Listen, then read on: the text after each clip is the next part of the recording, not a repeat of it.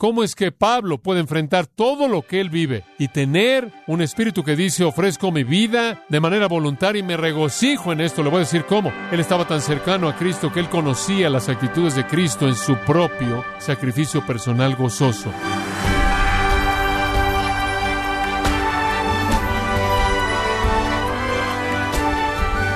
Bienvenido a su programa Gracias a vosotros con el pastor John MacArthur malvados, vengativos, comprometidos a destruir la iglesia. Esperaría palabras así para describir a alguien como Nerón. No es un héroe de la fe. Y a continuación el pastor John MacArthur da una mirada a la vida del apóstol Pablo como un modelo a seguir, parte de la serie titulada Héroes del Cielo, en gracia a vosotros.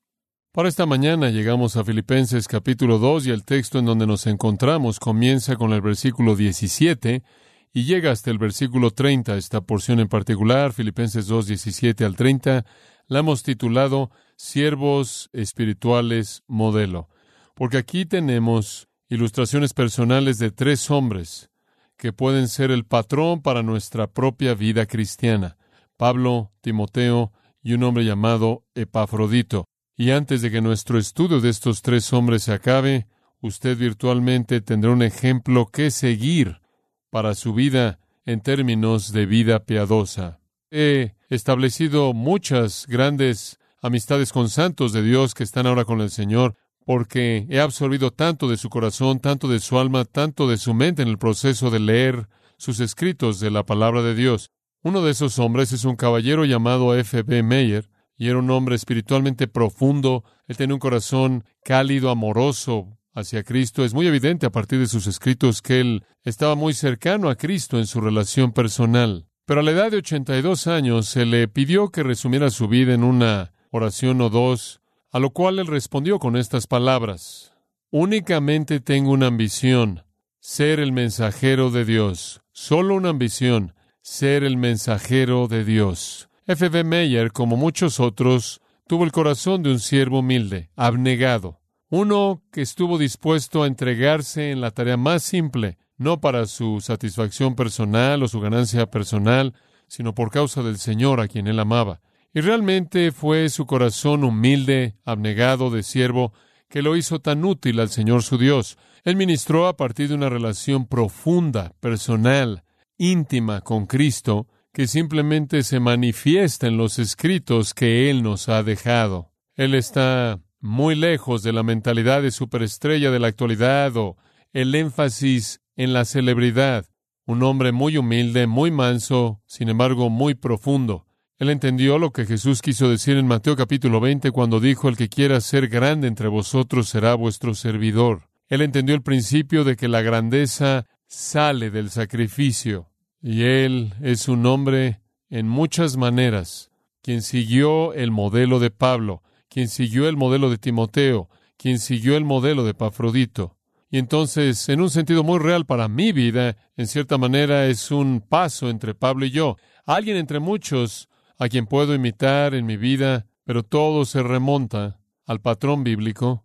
Y aquí en Filipenses capítulo 2 encontramos al apóstol Pablo ofreciéndose a sí mismo a su hijo amado Timoteo y a su querido amigo Epafrodito como modelos de vida espiritual, como modelos de servicio espiritual, para que nosotros lo sigamos.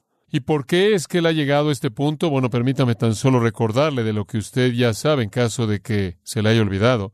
En este texto en particular, Pablo ha estado enfatizando la importancia de la humildad. De hecho, cuando él comenzó el capítulo 2, fue la humildad lo que estaba en su mente. En el versículo 3 él dice, nada hagáis por contienda o por vanagloria, antes bien con humildad, estimando cada uno a los demás como superiores a uno mismo, no mirando cada uno por lo suyo propio, sino cada cual también por lo de los otros. Haya pues entre vosotros este mismo sentir que hubo en Cristo Jesús. Y después él procede a hablar de cómo en el versículo 8 él se humilló a sí mismo. Entonces el tema de los primeros seis versículos es humildad y Cristo es el gran ejemplo. Pablo nos está enseñando de la importancia de la humildad. Y después de explicar la importancia de la humildad y explicar cómo Dios honrará al humilde así como le exaltó al Cristo humillado, Él entonces en los versículos 12 y 13 habla de cómo debemos manifestar nuestra salvación. Dios opera y nosotros la desarrollamos en la manera en la que vivimos. En otras palabras, debemos demostrar una vida transformada en nuestra conducta. Entonces, de una manera humilde, debemos manifestar nuestra salvación. Sin importar cuán difícil llegue a ser, él dice en el versículo 14, háganlo sin quejas y sin disputas. Y entonces, si tan solo pudiéramos resumir todo lo que él dijo de los versículos 1 al 16, sería algo así somos llamados a manifestar humildemente nuestra salvación, sabiendo que es el poder de Dios operando en nosotros, y hacerlo en toda circunstancia y en toda dificultad, sin quejas y sin contiendas, y ese es el patrón de nuestro servicio espiritual. Manifiesta tu salvación con humildad y sin quejas. Y ahora él dice, permítanme darles tres ilustraciones. Permítanme encarnar los principios para que puedan ver cómo se manifiesta en mi vida, en la vida de Timoteo y en la vida de Pafrodito. La humildad, un espíritu que no se queja, manifestando su salvación en el poder de Dios. Eso es principio. Y aquí está el patrón. Aquí está la ilustración. Tres siervos modelo que viven su vida cristiana, que prestan su servicio a Dios en humildad, sin queja, manifestando en el exterior lo que Dios había colocado en el interior. Pero hay más aquí que tan solo tres ilustraciones aisladas, porque hay una nota tremendamente rica de afecto aquí. Pablo y Timoteo y Epafrodito todos estaban juntos cuando se escribió esto en Roma. Pablo era el prisionero.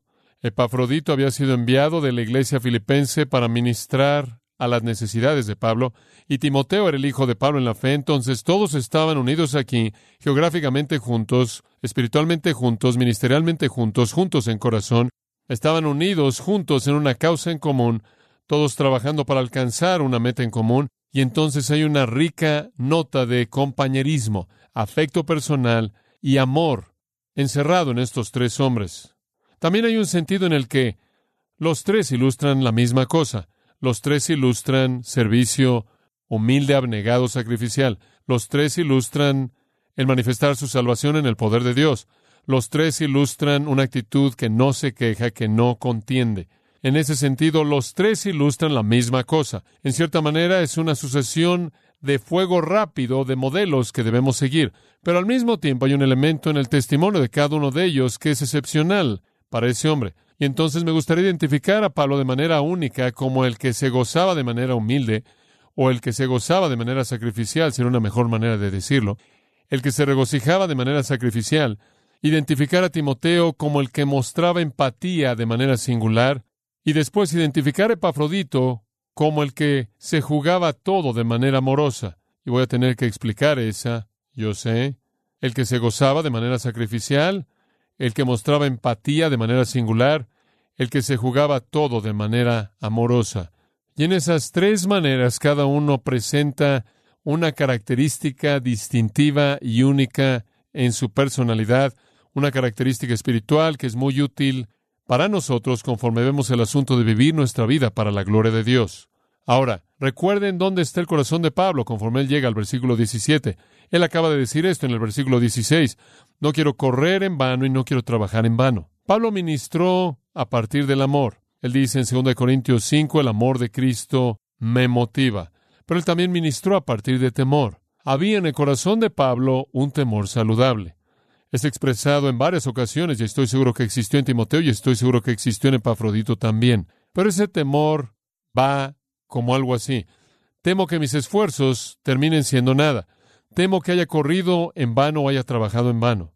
Él ministró a partir de una pasión y celo y un temor motivador de que a menos que él diera su máximo esfuerzo, todo podría desmoronarse.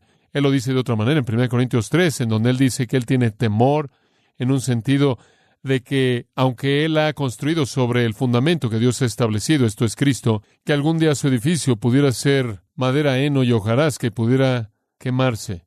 Él demuestra ese temor de otra manera en 1 Corintios 9, 27, cuando él dice, me temo que al predicarle a otros yo mismo pudiera ser descalificado moralmente. Entonces, mientras que del lado positivo él ciertamente sirvió a Cristo, motivado por el amor, del lado negativo existía un temor saludable que hacía que él se viera muy motivado y fuera muy celoso y fuera muy apasionado en la manera en la que él abordaba su ministerio.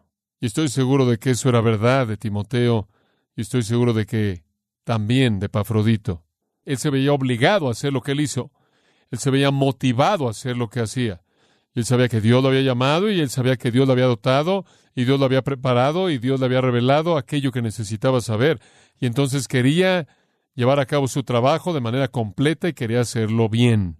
Y entonces Pablo es un hombre apasionado. Usted se dará cuenta de que Timoteo también es un hombre apasionado, quien no está consumido con sus propios intereses, sino con el interés de Cristo. Y usted se dará cuenta de que Pafrodito es un hombre apasionado, porque en el versículo 30 dice que él arriesgó su vida. Él literalmente se jugó la vida. Él aventó los dados por su vida y se enfermó casi hasta la muerte con tal de que cumpliera su ministerio. Entonces usted está tratando con hombres de pasión, hombres de celo.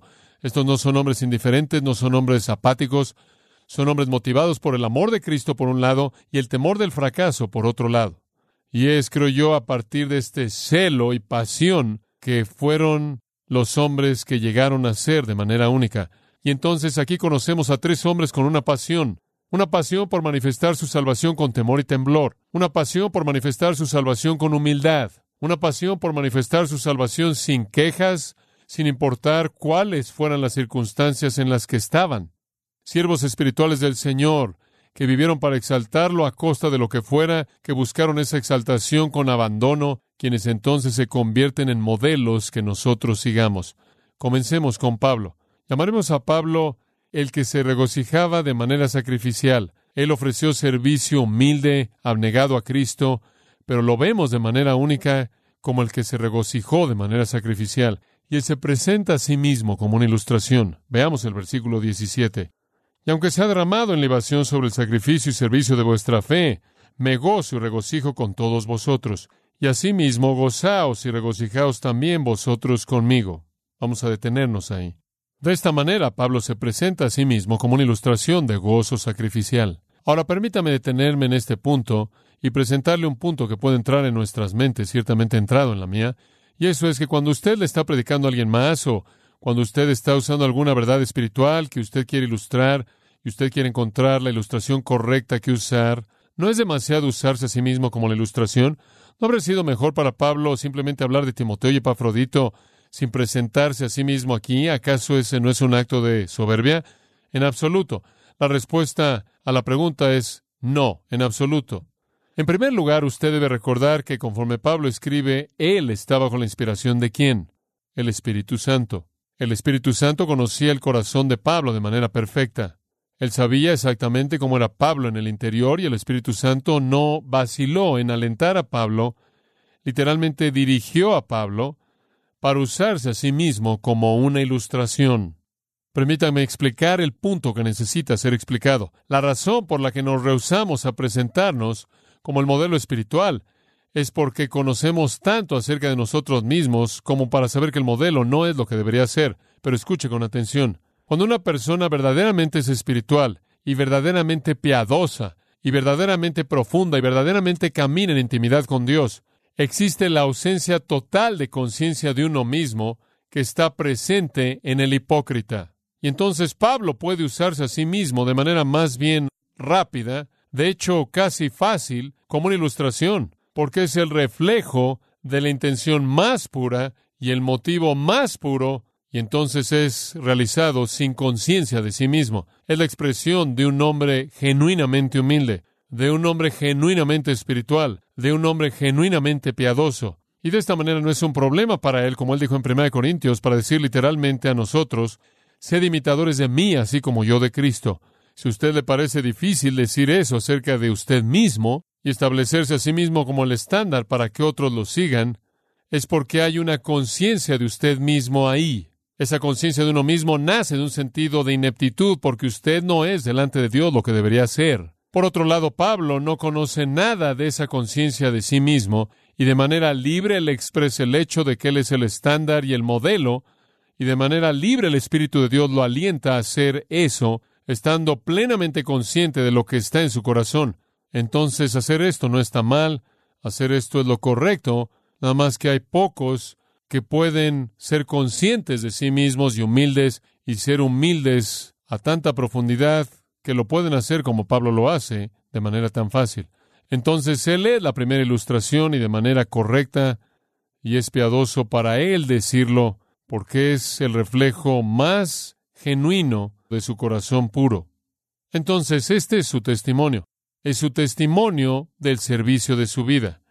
Y lo que él dice aquí en el versículo 17 y 18 es que con gusto estoy ofreciendo mi vida. Estoy sacrificando mi vida con gusto y encuentro gran gozo en hacerlo. Permítame darle algo de la imagen, ¿muy bien? Es una imagen muy vívida aquí, es la imagen de sacrificio con la que estaba tan familiarizada la gente de la antigüedad. Hablamos de sacrificio en la actualidad, no sabemos lo que eso significa, no sabemos lo que un sacrificio real es.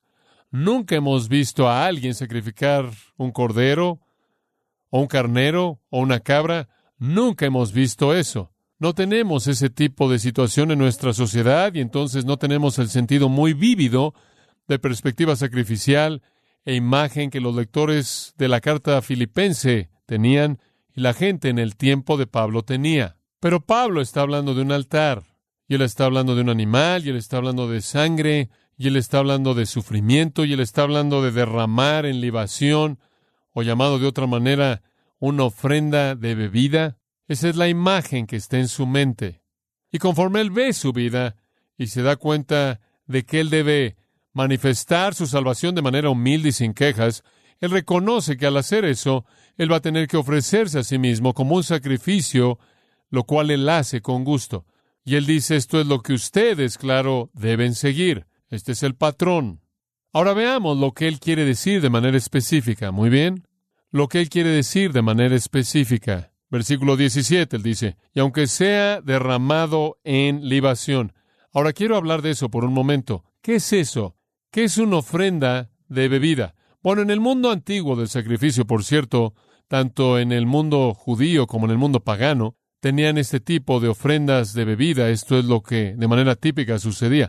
Después de que el animal en el altar había sido matado y estaba siendo quemado, había una especie de etapa final de ese sacrificio en el que el que ofrecía el sacrificio venía y tomaba vino, algunas veces usaban agua Ocasionalmente, inclusive, tenemos ilustración de que usaban miel, pero predominantemente vino, y derramaban vino o en el suelo enfrente del altar o encima del sacrificio que estaba ardiendo, y en dicho caso se evaporaba inmediatamente y se volvía algo que subía al aire, simbolizando que subía ese sacrificio a la nariz de la deidad para quien estaba siendo ofrecido. Entonces Pablo dice, ahora estoy ofreciendo mi vida como la etapa final de ofrenda de bebida sobre otro sacrificio. Esta es la parte final de su sacrificio completo. Por cierto, si quiere algunas escrituras que consultar en esto, segundo de Reyes 16:13 describe la ofrenda de bebida judía. Jeremías 7:18 habla de las ofrendas de bebida paganas y Oseas 9:4 señala que la ofrenda de bebida era vino. Y esas simplemente son seleccionadas de varias escrituras. El proceso era así. El que ofrecía venía y ante el altar el animal era matado, colocaba al animal sobre el altar, lo quemaba en algún punto durante el proceso de incinerado. La ofrenda de bebida era derramada como el acto sacrificial final. Y eso es exactamente lo que Pablo tiene en mente. Él ve toda esta escena sacrificial. Ahora observe esto.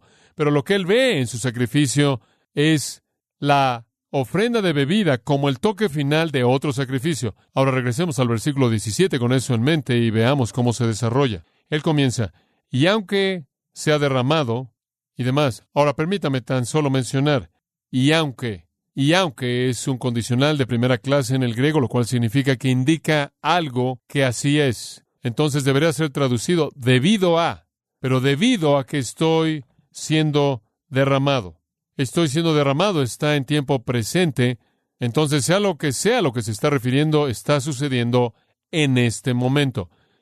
Algunas personas han tratado de hacer que este versículo se refiera a su martirio, a su muerte futura, en caso de que él fuera ejecutado mientras que fuera encarcelado aquí, o cuando su martirio viniera. Eso lo tenía en mente. No, este no es un futuro, este es un tiempo presente. No hay razón para empujar esto a una interpretación futura. Él está hablando de algo que está sucediendo en este momento.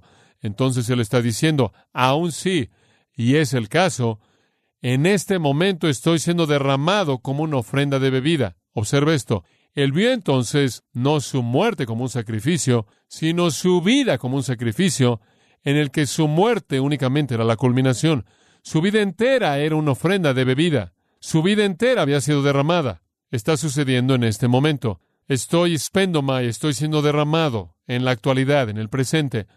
No puede significar su muerte, puede terminar con su muerte, pero él está hablando de su vida sacrificial. Aquí está él, debido a la causa de Cristo, es un prisionero encadenado a un soldado romano 24 horas al día. Él está encadenado, él no puede continuar desarrollando su ministerio como él había tenido la libertad de hacerlo previo a este tiempo.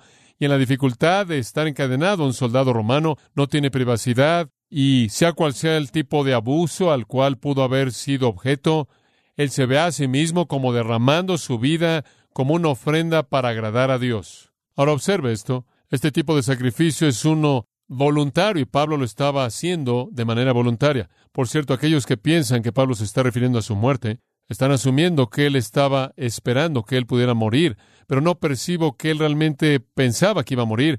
Era una posibilidad remota. Pero de regreso en el capítulo 1, versículo 24, aunque él estaba en cadenas, él dice, permanecer en la carne es más necesaria por causa de vosotros, y convencido de esto sé que permaneceré. Y en el capítulo 2, versículo 24, confío en el Señor que yo mismo vendré a vosotros en breve. Todas sus indicaciones son que Él va a vivir, y Él el sacrificio presente que Él está haciendo por causa de Cristo como una ofrenda de bebida siendo derramada. Ahora, sigue el pensamiento en el versículo 17. Debido a que estoy siendo derramado en libación sobre el sacrificio y servicio de vuestra fe, me gozo y regocijo con todos vosotros. Ahora, observe que hay un sacrificio más grande que la ofrenda de bebida o libación. La libación o la ofrenda de bebida es el sacrificio de Pablo. El sacrificio más grande que él indica es el de la iglesia filipense. ¿Vio usted eso? Este es un punto muy poderoso. Yo estoy siendo derramado como libación encima o sobre el sacrificio real, el cual es el sacrificio de ustedes. Ustedes están haciendo el sacrificio grande. Yo simplemente soy la etapa final de ese sacrificio. Y la pregunta surge inmediatamente, ahora, ¿por qué dice él esto? ¿Por qué le dice a los filipenses, la ofrenda de ustedes es la grande, el sacrificio real es el de ustedes, el mío es tan solo una pequeña ofrenda de bebida derramada en la parte de arriba. ¿Por qué dice él eso?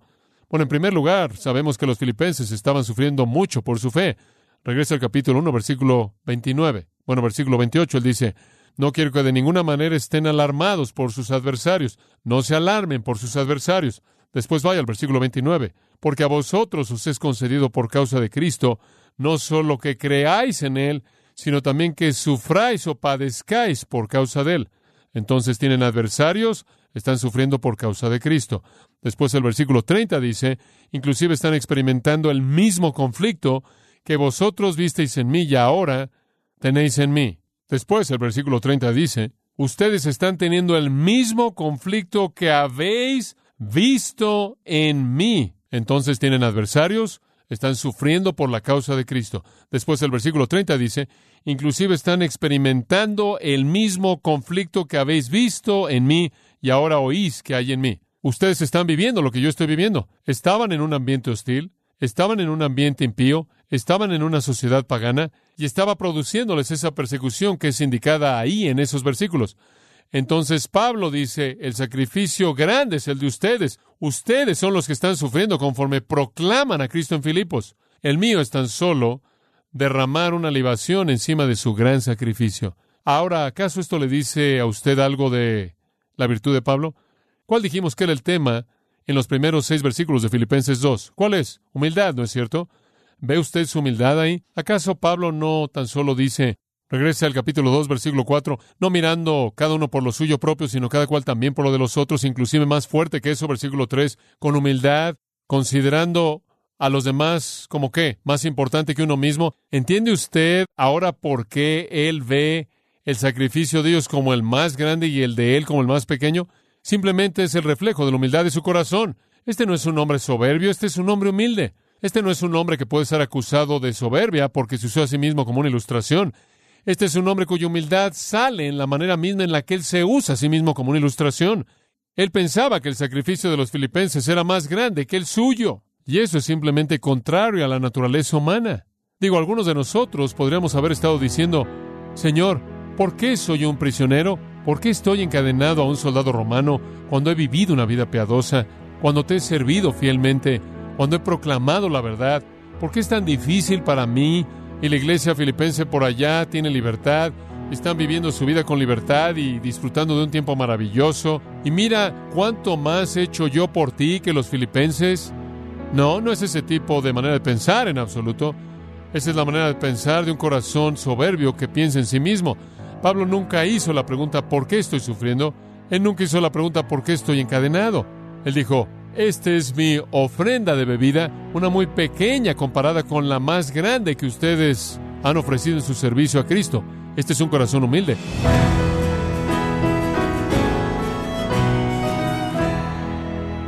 De hecho, estimado oyente, la humildad caracterizó al apóstol Pablo, como dijo anteriormente John MacArthur.